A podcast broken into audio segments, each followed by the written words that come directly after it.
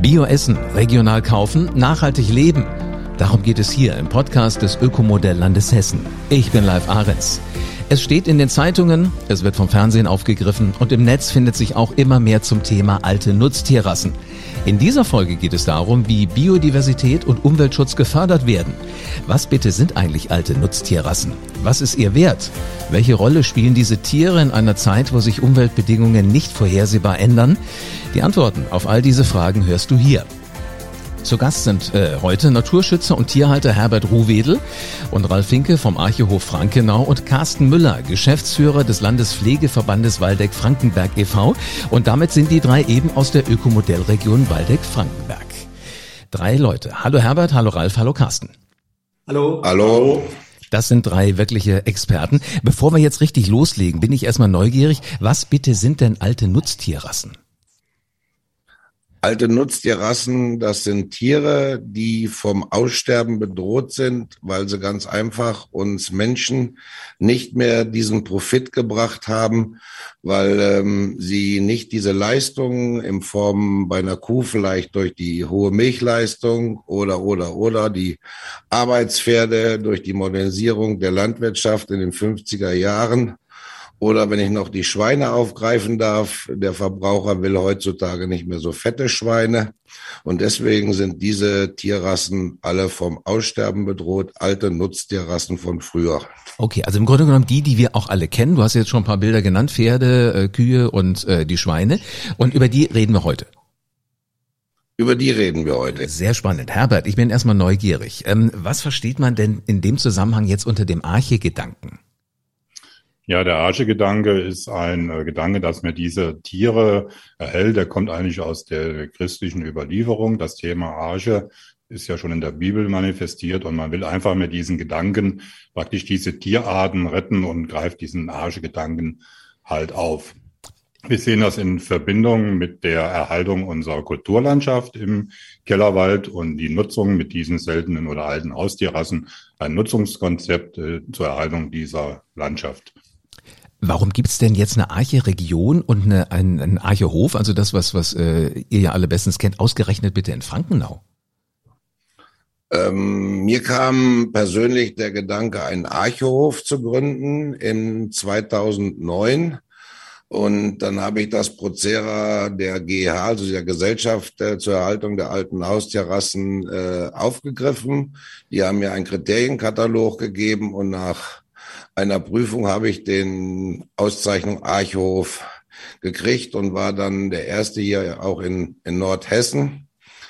Und schrittweise äh, ist dann auch die Arche-Region entstanden. Wenn ich da so ein klein bisschen ausholen kann, es gab ein äh, Naturschutz-Großprojekt und eine Flächenzusammenlegung und man wollte gerne, dass diese Flächen mit alten, vom Aussterben bedrohten Rassen beweidet werden. Jetzt lass uns gerade nochmal zurückgehen in dieses Jahr 2009. Hast du da abends mal gesessen, den Sonnenuntergang angeguckt und gedacht, so ein Archehof, das wäre mal was? Also der Arche Gedanke ist eigentlich schon viel früher entstanden. Das sind ungefähr 25 Jahre her schon. Hat man sich in Frankenau und in den umliegenden Ortschaften Gedanken gemacht, äh, alte Haustierrassen zu halten und damit praktisch einen ja, Tourismusförderung zu machen und den Gedanken letztlich überspringen zu dieser Erhaltung der Kulturlandschaft. Man hat äh, begonnen mit einer äh, heute einer Fleischrinderrasse damals äh, Flächen zu pflegen. Das ist dann gescheitert, weil diese Tiere einfach nicht angepasst sind an unsere Region.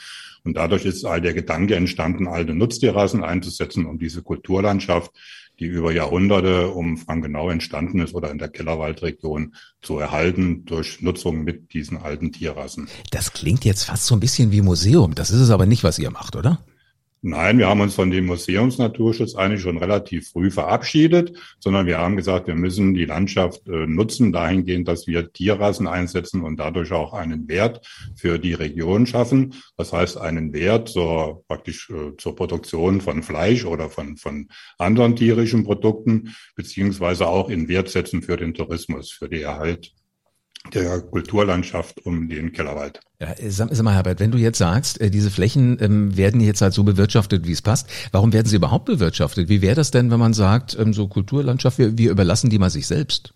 dann würde diese Kulturlandschaft verbrachen. Es würden Hecken wachsen, es würden bestimmte ja, Gräser oder auch äh, Pflanzenarten die Überhand gewinnen und die Artenvielfalt würde somit auf der Strecke bleiben. Wir reden also von nicht nur von Pflanzenerhalt, sondern wir reden auch von Insekten. Wir, Insektensterben ist ja überall heute im Begriff, sondern mhm. diese Flächen müssen gepflegt werden, um einfach äh, die Arten, die, die Bio, dieser, die Biodiversität zu erhalten. Mhm. Das, das klingt jetzt immer so leicht, ist es aber, glaube ich, gar nicht. Ne? Was sind denn die Vorteile von diesen alten Nutztieren? Ist es einfach so, dass die einfach mehr Erfahrung auch haben?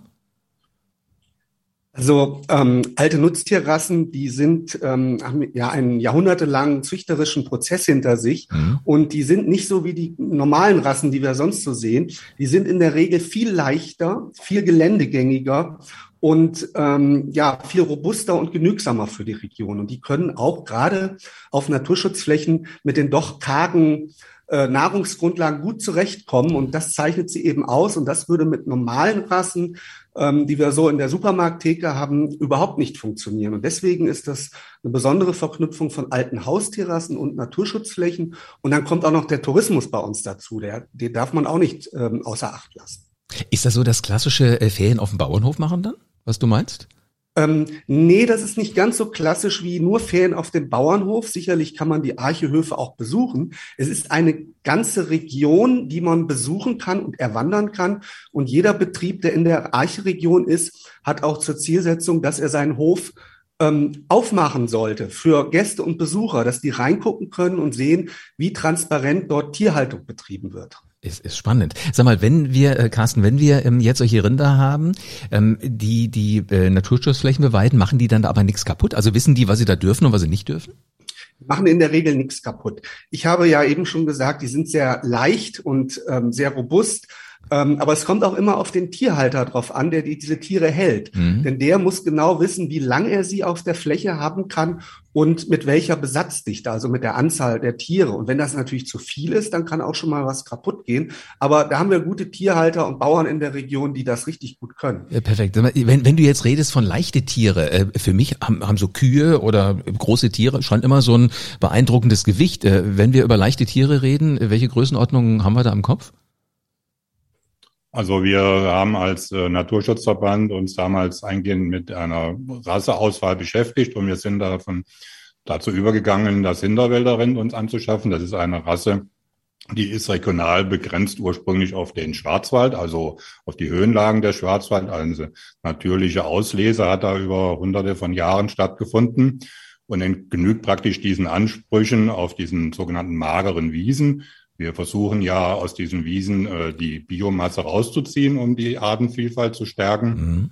und nutzen dadurch die Vorteile des Hinterwälder Rindes, um äh, praktisch die Landschaft dort zu pflegen. Sag mal, wenn, wenn äh, wir jetzt drüber reden, jetzt haben wir die großen Tiere, aber so, so ein bisschen kam ja gerade auch schon Insekten mit dazu. Welche Tiere, welche Pflanzen profitieren denn außer diesen großen alten Nutztieren auch noch von so einer Archeregion? Also wir haben relativ äh, früh gemerkt, dass wir eine sehr artenreiche Kulturlandschaft um Frankenau haben. Die ist entstanden durch die sogenannte fränkische Realteilung. Mhm. Das heißt also, die Grundstücke würden immer wieder geteilt an die Erben. Und dadurch ist eine Bewirtschaftungsform entstanden, die relativ kleinflächig und sehr strukturreich war. Dadurch gibt es sehr artenreiche Wiesen bis hin zu seltenen Orchideen, die dort vorkommen. Und diese Orchideen, die auch teilweise noch in Massenbeständen auftreten, also mehrere tausend Exemplare auf einzelnen Grundstücken, die gilt es praktisch zu fördern und über diese Beweidungsformen mit den Rindern oder auch mit den Pferden letztendlich äh, langfristig zu erhalten. Ich frage mich gerade, warum ich noch nie bei euch gewesen bin. Das klingt alles so extrem spannend. Also eine Orchidee kenne ich aus dem Topf, aber dass ich die mal so richtig äh, in gottesfreier Natur gesehen hätte, ich glaube, ich muss kommen. Ähm, sag mal, Herbert, ähm, wo wir gerade schon am Reden sind, äh, warum sind denn diese, diese Tiere in erster Linie jetzt vom Aussterben eigentlich bedroht? Ja, weil einfach die Wirtschaftlichkeit nicht mehr gegeben ist. Äh, man will heute Fleischleistung zum Beispiel bei den Rindern erzielen. Es gab ja früher diese historische Nutzung dieser Rinder. Das heißt, die mussten A für den Landwirt arbeiten, das heißt den Flug ziehen oder auch den Wagen ziehen. Sie mussten gleichzeitig noch Milch liefern und sie mussten auch für die Versorgung der Bevölkerung mit Fleisch dahergehen. Mhm. So, das hat sich natürlich im Laufe der letzten 50 Jahre gewandelt, dass diese Tiere einfach diese Nutzung nicht mehr benötigt wird oder der Verbraucher braucht diese Nutzung nicht mehr. Und die Tiere sind dadurch, dass sie halt kleinrahmig sind, die Fleischleistung nicht bringen, die Milchleistung nicht bringen, sind sie halt auf ein Abstellgleis gelandet und sind halt einfach wirtschaftlich nicht mehr äh, ja zu vertreten gewesen. Man ist halt heute über Züchtungen von bestimmten oder wenigen Rassen dazu übergegangen, höhere Leistungen zu erzielen für praktisch ja für die Vermarktung dieser Tiere und dadurch sind eben diese alten Haustierrassen in, aufs Abstellgleis geraten und praktisch es ist eine reine Sache der der Wirtschaftlichkeit. Also man hat immer gesagt, ist einfach nicht mehr interessant aus der aus der pekuniären Perspektive, aber für die Natur höre ich jetzt bei euch raus, ist ja extrem wichtig. War das gerade noch mal so die Kurve gekriegt, bevor es eventuell zu spät gewesen wäre? Ja, wie gesagt, wir haben ja Erfahrung gesammelt mit einer Hochleistungsrasse auf diesen Orchideenstandorten. Die haben mhm. natürlich ziemlich viel kaputt getreten. Ein weiterer Nachteil ist, die Orchideen blühen relativ spät im Lauf des äh, Jahres. Man redet da von Anfang Juni bis Ende Juni. So, und dann ist das Gras natürlich auch sehr überständig und viele moderne Haustierrassen nutzen dieses Gras, können sie einfach nicht mehr nutzen, weil sie einfach dadurch die Leistung nicht mehr erbringen und im Gewicht oder in der Milchleistung abnehmen. Deswegen haben wir uns damals den Gedanken gemacht, wir müssen das einfach so tun, wie es unsere Väter und Urgroßväter gemacht haben ja. und äh, Rassen einsetzen, die mit diesen Umgebungsbedingungen klarkommen. Wo, wo kommt denn das Wissen her? Also habt ihr euch noch dran zurückerinnert, als ihr bei Opa auf dem Schoß gesessen habt und was die so erzählt haben? Oder gibt's da auch äh, Dokumente? Gibt's da Sachen, die die äh, Generationen vor euch aufgeschrieben haben? Ähm, Carsten, vielleicht du nochmal. Ja, also das hat natürlich eine längere Historie und hat mit ganz vielen Leuten zu tun. Ähm, es gab in oder gibt in Frankenau den Rassegeflügel- und Zuchtverein. Der hat zum Beispiel Hühner von dieser ähm, alten Rasse und äh, da ist sicherlich eine ganz lange Historie, äh, dass diese Hühner gezüchtet werden. Mhm. Und dann kommen weitere Entwicklungen hinzu, dass man gesagt hat, Mensch, die alten Haustierrassen, die sind bei uns auf den ertragsarmen Standorten doch gut geeignet. Besorgen wir uns die mal. Also es wurden auch aktiv ähm, alte Haustierrassen in die Region, in die Arche-Region geholt, ähm, um einfach ähm, den Gewinn rauszuerzielen. Mensch, die passen bei uns gut in die Landschaft, die sind bodenständig und robust, ähm, die können wir hier gut gebrauchen. Aber toll, dass ihr dieses alte Wissen halt wirklich wieder hergenommen habt und gesagt habt, mal gucken, wie wir hier irgendwas neu mischen können, wie wir es neu organisieren können. Wenn ich jetzt an Robustheit denke, da bin ich auch sofort immer so bei Krankheiten und sowas. Äh, wie krankheitsanfällig sind denn diese alten Nutztierrassen im Vergleich zu diesen Hochleistungsrassen? Äh, eigentlich sehr wenig. Also dadurch, dass sie über Jahrhunderte lang gezüchtet worden, auf Robustheit und wenig Krankheitsanfälligkeit und auch auf gute Muttereigenschaften, ähm, sind sie sehr robust und viel weniger krankheitsanfällig als ähm, konventionelle Rassen.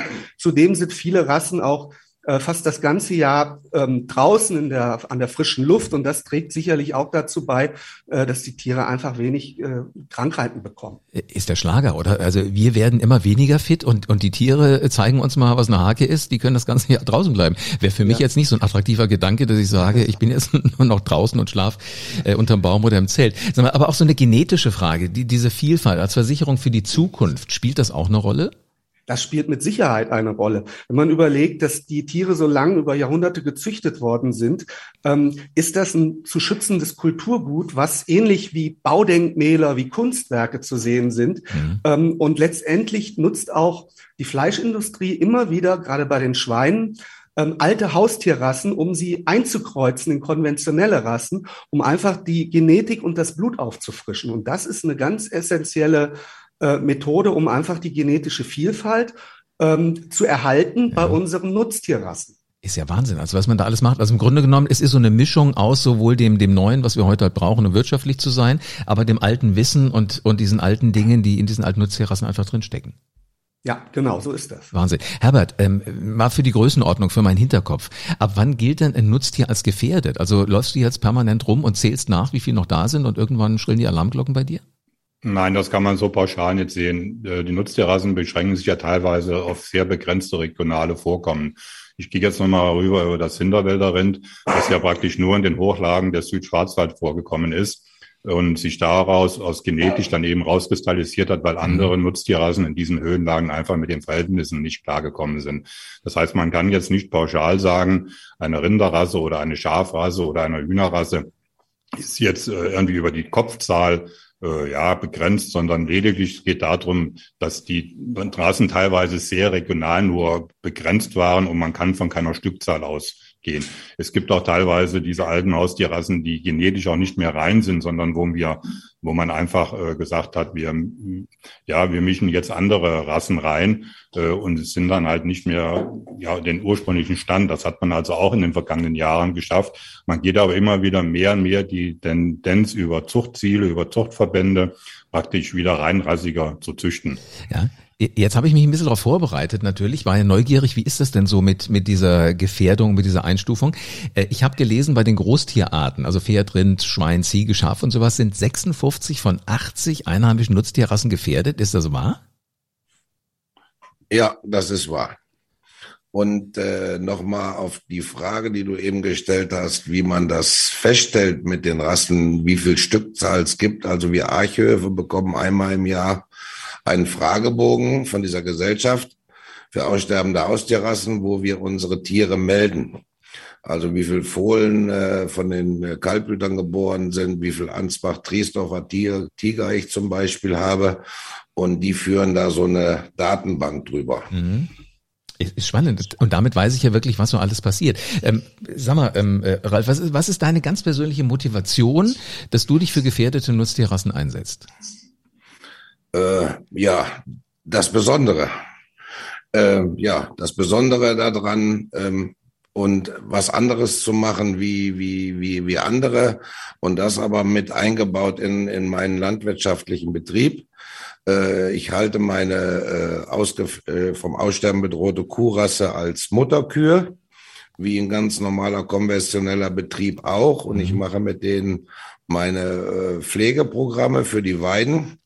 Und meine Tiere vermarkte ich äh, über, über ähm, Internet und äh, über die GEH und damit habe ich die letzten Jahre ganz gute Erfolge gemacht. Und ich muss eben nicht dieses hochwertige, äh, teure Futter produzieren, so wie Herbert das eben angesprochen hat. Also meine Kühe fressen über den Winter einfache Silage, die muss nicht eiweißreich sein. Oder ich füttere eben Heu aus der Region. Und damit komme ich für meinen Betrieb auch gut zurecht. Und ich stelle auch meinen Hof immer gerne vor und lade Leute ein. Der Kindergarten äh, Frankenau kommt regelmäßig oder NABU-Gruppen. Und was von mir noch halt ein Standbein ist, ich setze die schweren Arbeitspferde zu Planwagenfahrten ein, äh, wo dann auch die Gäste mit dem Planwagen durch die Archeregion gezogen werden. Und dann machen wir Stops an den verschiedenen Wiesen, bei Herbert an der Wiese. Dann erkläre ich über Herbert seine Rasse oder wir halten bei meiner Kuhrasse an. Und da machen wir dann so eine Zwei-Stunden-Tour raus und es gibt regionale Produkte zu essen auf dem Planwagen. Und so ist das Gesamtkonzept von meinem Betrieb. Das ist jetzt unfair. Weißt du, wie mir gerade das Wasser im Mund zusammenläuft? Und ich bin am anderen Ende von dieser Mikrofonleitung. Aber finde ich sehr spannend. Also wirklich das mal ganz genau vorlesen. Das ist wahrscheinlich auch so das Besondere an so einer Art von Landwirtschaft, oder? Ja, das, das ist das Besondere und das, das macht Spaß. Und äh, da will ich gleich nochmal ein Thema aufgreifen. Es gibt ja bei uns dann auch einen Arche-Verein, äh, was auf einer lockeren Idee entstanden ist. Und äh, wir haben uns da sehr ins Zeug gelegt die letzten Jahre. Es gibt auch so eine Kulturarche in Frankenau äh, so ein bisschen nachgestellt, wie man das Bild von der Arche Noah aus der Bibel kennt, die man dann besuchen kann wo dann über die Tierrassen da auch Tiersituetten sind und Rassebeschreibungen. Und nach der Corona-Pandemie, äh, die wir jetzt lange hatten, feiern wir am 18. September wieder das äh, Archefest. Und um die Stadthalle, um die Kulturhalle werden Gehege aufgebaut und wo dann ganz zentral diese alten Rassen vom, vom Hasen angefangen bis zum Schaf, bis zur Ziege, bis zum Pferd, bis zur Kuh, alles äh, äh, zentral gezeigt wird. Und dann gibt es die, die, die Fachleute, die über die Hühner einen Vortrag halten.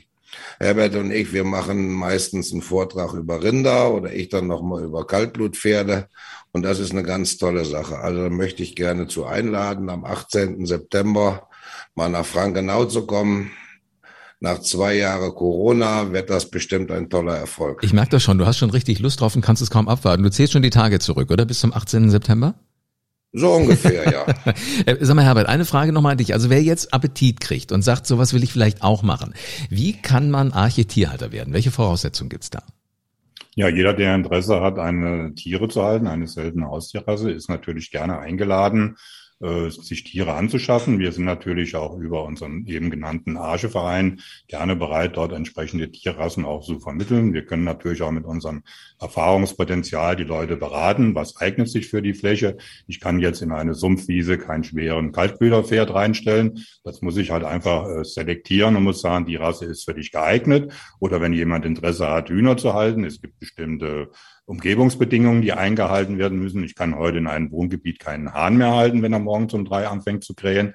Das heißt, da sind wir natürlich auch gerne bereit, beratend tätig zu sein und äh, dort die Leute zu unterstützen, auch bei der Auswahl der Tierrasse. Es müssen nicht immer alles Landwirte sein, sondern es können auch, wie gesagt, Kleintierhalter sein, Privatleute, die praktisch Interesse an einer alten Haustierrasse zeigen. Also wer da jetzt gerade diesen, diesen Funken spürt, der übergesprungen ist von euch dreien, der meldet sich einfach mal bei euch. Wir packen den, den Kontakt zu euch in die Show Notes und dann ähm, werdet ihr eventuell demnächst reichlich hören. Ja, das, das wäre schön. Und bei uns passt halt eben das Gesamtkonzept äh, sehr schön, auch im, in Verbindung hier mit dem Landschaftspflegeverband, äh, dass wir diese Gebiete alle aufrechterhalten. Aber ich denke, da kann Carsten eher was zu sagen wie, wie ich.